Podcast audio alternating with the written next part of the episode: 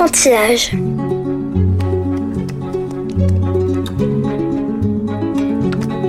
Ma poupée va manger des poissons bien salés. Alors, Gruffalo, dit la petite souris. tu as vu? Tout le monde a peur de moi.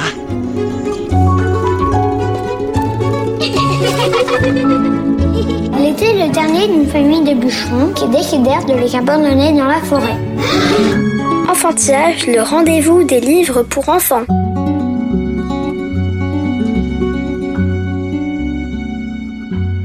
Bonjour et bienvenue dans Enfantillage, le rendez-vous des enfants qui aiment lire et des grands qui ont su garder leur âme d'enfant.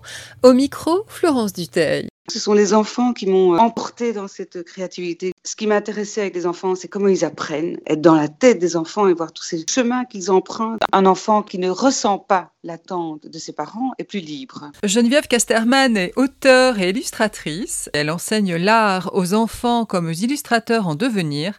Elle publie Cours Lola Cours aux éditions de l'Esperluette. Geneviève Casterman, merci de venir au micro d'enfantillage. Bonjour. Bonjour. On vient d'écouter Rémi qui, comme à chaque émission, nous parle de sa dernière lecture et ça m'amène à vous poser la première question rituelle d'enfantillage. Geneviève Casterman, quel enfant, l'actrice, étiez-vous? Eh bien, figurez-vous, je vais peut-être vous décevoir, mais que je ne lisais pas beaucoup quand j'étais petite. Mais il y a une explication à ça. J'ai une sœur jumelle qui était une dévoratrice de livres. Et quand on est une sœur jumelle, on a un peu l'impression que l'une lit, l'autre pas. Vous voyez ce que je veux dire? Je suis arrivée à la lecture un peu plus tard qu'elle, vers les 10-12 ans. Et est-ce que vous étiez une enfant qui écrivait et bien sûr qui dessinait? Oui, j'écrivais des histoires et je dessinais, en effet.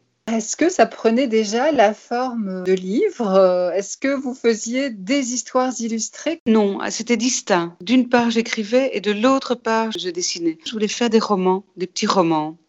Et alors, les dessins, ça c'était plutôt, je recopiais des cases de bande dessinée. Je peignais. Je faisais de la peinture sur des planches en bois. Et les histoires, euh, vous les avez relues? Est-ce que déjà il y avait des amorces de ce que serait votre œuvre? Alors, Je pense que ce qui est commun avec ce que je fais aujourd'hui, c'est que ce sont des histoires qui sont ancrées dans le quotidien, et dans mon environnement proche. Ce sont des histoires qui naissent de ma vie euh, personnelle, puis qui sont un petit peu euh, métabolisées. Et ce que j'aimais beaucoup quand j'étais enfant, en plus d'écrire et de dessiner, c'est chanter. Ma mère chantait beaucoup, elle nous apprenait des chansons, chantait dans la voiture, etc. Et c'est quelque chose qui est présent dans mon travail euh, encore. Si je ne me trompe pas, vous avez été institutrice Quand euh, j'étais adolescente, mes parents ne voulaient pas que je fasse des études euh, artistiques. Mais je me suis inscrite à l'académie, donc j'allais tous les mercredis, tous les samedis suivre les cours de dessin. Et donc, naturellement, j'ai commencé un cursus d'art plastique. J'étais fort jeune et j'avais l'impression que c'était un monde qui était un petit peu euh, inaccessible pour moi. Donc, je les ai interrompus pour faire des études d'institutrice.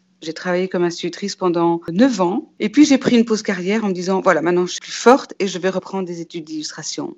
C'est comme ça que je suis devenue euh, auteure-illustratrice plus tard. La plupart du temps, l'institution scolaire a, il me semble, une idée très définie, formatée de ce qu'est un enfant, de ce qu'il veut, de ce qu'il doit savoir, de ce qu'il doit voir, lire, ce qu'il doit être et faire. Comment est-ce que vous avez vécu avec ces injonctions? Est-ce que déjà l'artiste en vous, malgré les contraintes inhérentes à la fonction et au cadre, tentait d'ouvrir la fenêtre?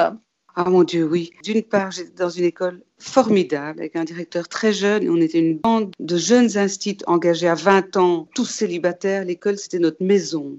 Et ce directeur nous permettait d'être d'une créativité sans nom. Très vite, je me suis intéressée à la pédagogie freinée, qui est une pédagogie pas du tout euh, formatée et qui, au contraire, pas des besoins des enfants. Je me suis éclatée en tant qu'institut dans mes classes avec les enfants. Ce parcours d'institutrice a vraiment aussi accru ma créativité au point tel qu'à un moment donné, j'ai voulu ne plus faire que ça. Ce qui m'intéressait avec les enfants, c'est comment ils apprennent, être dans la tête des enfants et voir tous ces chemins qu'ils empruntent. Et je, je, dirais vraiment que ce sont les enfants qui m'ont euh, emporté dans cette créativité que j'ai développée alors par la suite. Tous les enfants n'ont pas une créativité débordante. Il y a des enfants qui sont malheureusement assez vite euh, sensibles aux attentes des adultes.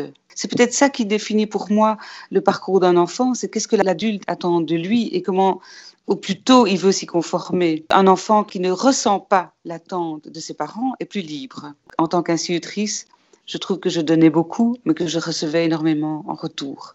Qu'est-ce que vous pensez de la façon dont on enseigne l'art? Oh, ça me désole assez. J'entendais encore récemment une émission à la radio des professeurs qui disaient que l'art, c'était bien dans l'interdisciplinarité. Quand c'était associé, que ça enrichissait euh, les cours de français ou les cours de mathématiques. Je trouve que c'est dommage, ce n'est pas la fonction de l'art, d'être instrumentalisé au profit d'une autre discipline plus noble ou plus euh, sérieuse. Je suis vraiment pour une créativité euh, liée à l'expression des enfants. Je suis un peu désolée de voir comment ça se pratique dans les écoles. Au point que une année, c'était mon rêve, j'ai remplacé une de mes amies qui donnait cours euh, d'art plastique à l'école normale. Parce que j'éprouvais le besoin de me dire maintenant, il faut vraiment mettre le paquet pour que les instituteurs soient formés à donner des cours d'art. Mais j'ai très vite été découragée. D'abord par le contexte euh, de l'école, parfois le mépris des collègues. Hein, qui considèrent qu'en effet musique et art, ce sont des cours mineurs, et par les étudiants. Donc je me suis dit, je préfère faire des livres ou des films ou communiquer ce besoin que j'ai de transmettre quelque chose que j'ai recherché pendant toute cette carrière sous une autre forme qu'en donnant cours. Des études montrent que l'enfant tout comme l'artiste primitif, procède dans son tracé d'une manière globale et émotionnelle, sans par exemple faire d'esquisse ou se soucier de perspective euh, ni de géométrie. Et aussi que sans doute, un dessin d'enfant d'aujourd'hui ne différerait pas foncièrement de celui d'un enfant préhistorique, comme si des lois immuables inscrites au cœur de nos cellules guidaient la main de l'enfant vers les mêmes traces depuis la nuit des temps. Est-ce que cette présence de signes intemporels, ça correspond à ce que vous avez pu observer dans les dessins d'enfants? Absolument. C'est intemporel et c'est universel. Je vois aussi qu'il y a toujours un moment donné, et ça arrive euh, vers 7-8 ans, je dirais même parfois plus jeune, où les enfants ont un besoin irrépressible de dessiner juste, de pouvoir dessiner la réalité. Et bien souvent, si on ne leur donne pas les outils pour dépasser ce cap-là, ceux en tout cas qui le souhaitent, ils abandonnent, ils arrêtent de dessiner. Et ça donne des adultes qui ont un graphisme, je dirais, euh, d'un enfant de cet âge-là. On renonce, mais par défaut. Maintenant, je donne cours dans une académie à une soixantaine d'enfants, petits, 6, 7, 8 ans. Et euh, au lieu de faire des réunions de parents, je fais des ateliers de parents. Je vais m'adresser aux adultes qui prétendent qu'ils ne savent pas dessiner. Et en fait, euh, c'est magique parce qu'ils se rendent compte que tout simplement, ce qui leur a manqué, c'est un peu de formation, un peu de bienveillance et un peu d'accompagnement. C'est non seulement libératoire, mais c'est terriblement émotionnant. Il y a des parents qui pleurent. Ils ont accès à quelque chose qu'ils méconnaissaient complètement de eux-mêmes, qu'on n'a finalement pas encourager ni développer. Est-ce que vous diriez que les enfants ont un goût sûr en matière d'art? Et si tel n'est pas le cas, ou bien si ce goût euh, s'étiole avec le temps, comment faire pour les initier à des créations plus exigeantes que les productions mainstream dénuées de toute envergure?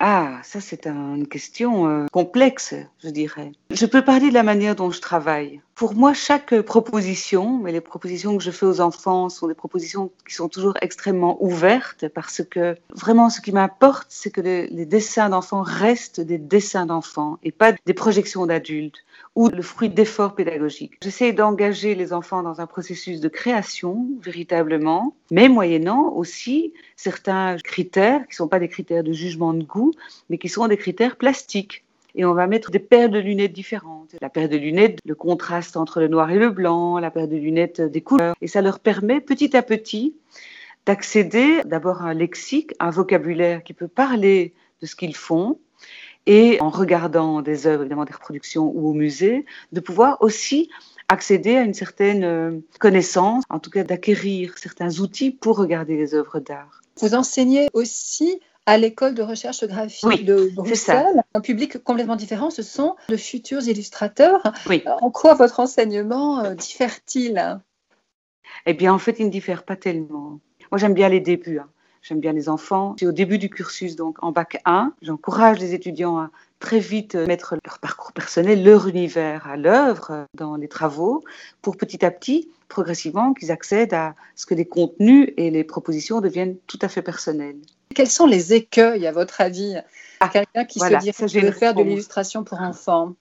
Les livres médicaments. C'est-à-dire les livres euh, dans lesquels on veut faire passer un message pédagogique. Non. Le travail d'un illustrateur et d'un auteur, c'est un travail artistique à part entière. Il ne s'agit pas de nouveau, on va utiliser le même mot, d'instrumentaliser les enfants en leur servant euh, ce que les adultes ont envie de leur servir. Ce sont des métiers artistiques qui partent de l'univers d'un auteur dans un désir d'expression et de création. Votre dernier ouvrage, Cours Lola Cours, qui paraît ah. aux éditions de l'Esperluette, nous entraîne dans les pas d'une enfant dont l'existence est bouleversée par un événement familial.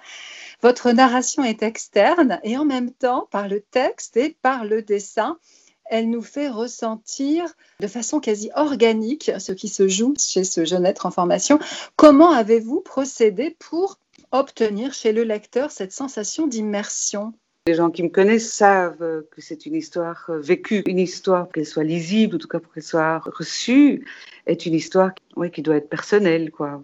Même si euh, tout, peut être changé, hein, on élabore à partir de ça. C'est quelque chose qui était une nécessité d'être raconté. Ce texte est né simplement d'une séance euh, chez un médecin orthopédiste. Ce moment où je vais chez ma fille chez un médecin qui ne me regarde pas et qui vous voit ma fille et l'appelle mademoiselle et je n'existe pas. Et c'est un moment de passage, de bascule qui m'a émue. Moi, j'ai vu euh, Cours Lola Cours comme un concentré de romans d'initiation. On assiste au passage de Lola de l'enfance à l'adolescence. D'ailleurs, vous signalez que c'est dommage euh, qu'elle ne puisse pas écouter sa musique. Oui.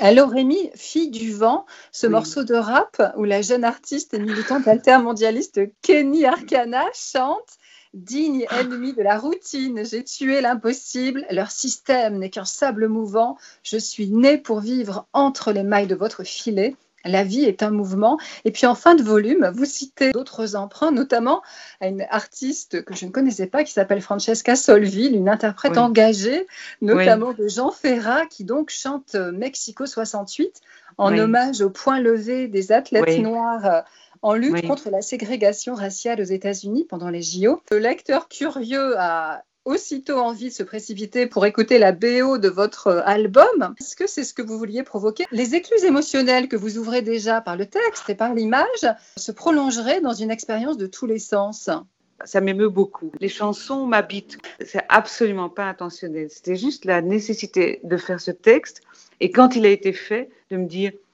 OK, ah, Qu'est-ce que ça fait du bien. Votre précédent ouvrage, Se jeter à l'eau, toujours chez Esperluette, se déplie tel un long accordéon et montre la piscine municipale comme une métaphore de notre mer intérieure en une sorte de long plan séquence aux mille détails où, je vous cite, tout ce qui arrive à la piscine se passe aussi dans la vie. Alors, est-ce que c'est un plaisir particulier que vous avez de multiplier les niveaux de lecture? C'est ce que me permet en effet euh, c'est d'avoir toutes mes voix intérieures qui parlent en même temps. Tant moment de dessin m'apparaît comme un livre encore plus décloisonné, encore plus ambitieux, puisque c'est tout à la fois un livre d'artiste, un documentaire, un cahier d'activités et tant d'autres choses encore.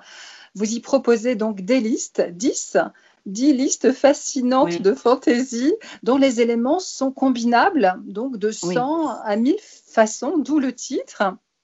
Et puis après, sans doute pour ne pas conditionner le regard, le formater encore une fois, le polluer en lui imposant des modèles, vous montrez donc après coup 168 images soigneusement référencées, aussi bien des dessins d'enfants que des œuvres de grands artistes comme par exemple Calder ou Annette Messager. Ça m'a fait penser à Georges Perec, cet amoureux des ah. listes. Il disait au début, on ne peut qu'essayer de nommer les choses une à une, platement, les énumérer, les dénombrer de la manière la plus banale possible, de la manière la plus précise possible, en essayant de ne rien oublier. Est-ce que vous avez pensé à Pérec? Je suis quelqu'un qui fait beaucoup de listes, en effet. Mon processus créatif fonctionne beaucoup par coup de hasard. Je me retrouve un jour dans une librairie à Istanbul et je tombe sur un livre d'Umberto Eco qui s'appelle Infinity of List et c'est traduit en français par vertige de la liste, que je trouve un beau mot aussi. Et dans cette librairie, le franc est tombé, je me suis dit, ce sera un livre de liste. On se dit, une liste, c'est une contrainte. Et pour vous, en tant qu'artiste, ça semble au contraire euh, être euh, Une ouverture une autorisation. C'est la liberté totale, tout est possible. Il se lit aussi comme un exercice littéraire euh, poétique. Vous proposez de dessiner au fusain, à l'encre, à la gouache, mais aussi très vite à poursuivre avec un coton-tige, un compte-goutte, un pistolet à eau, des codes barres. Vous suggérez de dessiner en lieu sûr, mais ça peut être aussi bien dans un cabinet d'affaires, sur un toboggan, que dans un champ de coquelicots. Et pourquoi pas dessiner quand on a mal, quand on râle juste Oui. après un orage, juste avant, en visite à l'improviste, dessiner ensemble un solitaire impopulaire, un impulsif un besogneux, nez à nez ou en randonnion. Vous invitez même, ce qui est quand même le comble, à ne pas dessiner et Oui. à plutôt accompagner le facteur dans sa tournée, suivre un chat ou retourner sa télé. On voit rarement une telle euh, liberté, encore une fois, dans les productions destinées à la jeunesse. Qu'est-ce que vous en dites? Quelque part, ça peut aussi contaminer, en effet, le lecteur d'accéder à ça. Je pense à une discussion que j'ai eue avec mes jeunes étudiants de l'école de recherche graphique la semaine passée, qui sont complètement euh, découragés, démobilisés par euh, le contexte ambiant. Je les comprends. hein. Je les voyais qui s'interrogeaient sur le sens que ça avait de faire de l'art pour eux aujourd'hui. Enlevons toute la musique, enlevons tous les théâtres, enlevons, mais on ne vit plus, ce n'est pas possible. Accéder à son univers artistique, accéder à cette nécessité qu'on a de faire les choses, ça développe l'empathie. Oui. Geneviève Casterman, merci d'être venue au micro d'enfantillage. C'est moi qui vous remercie, Florence. Enfantillage.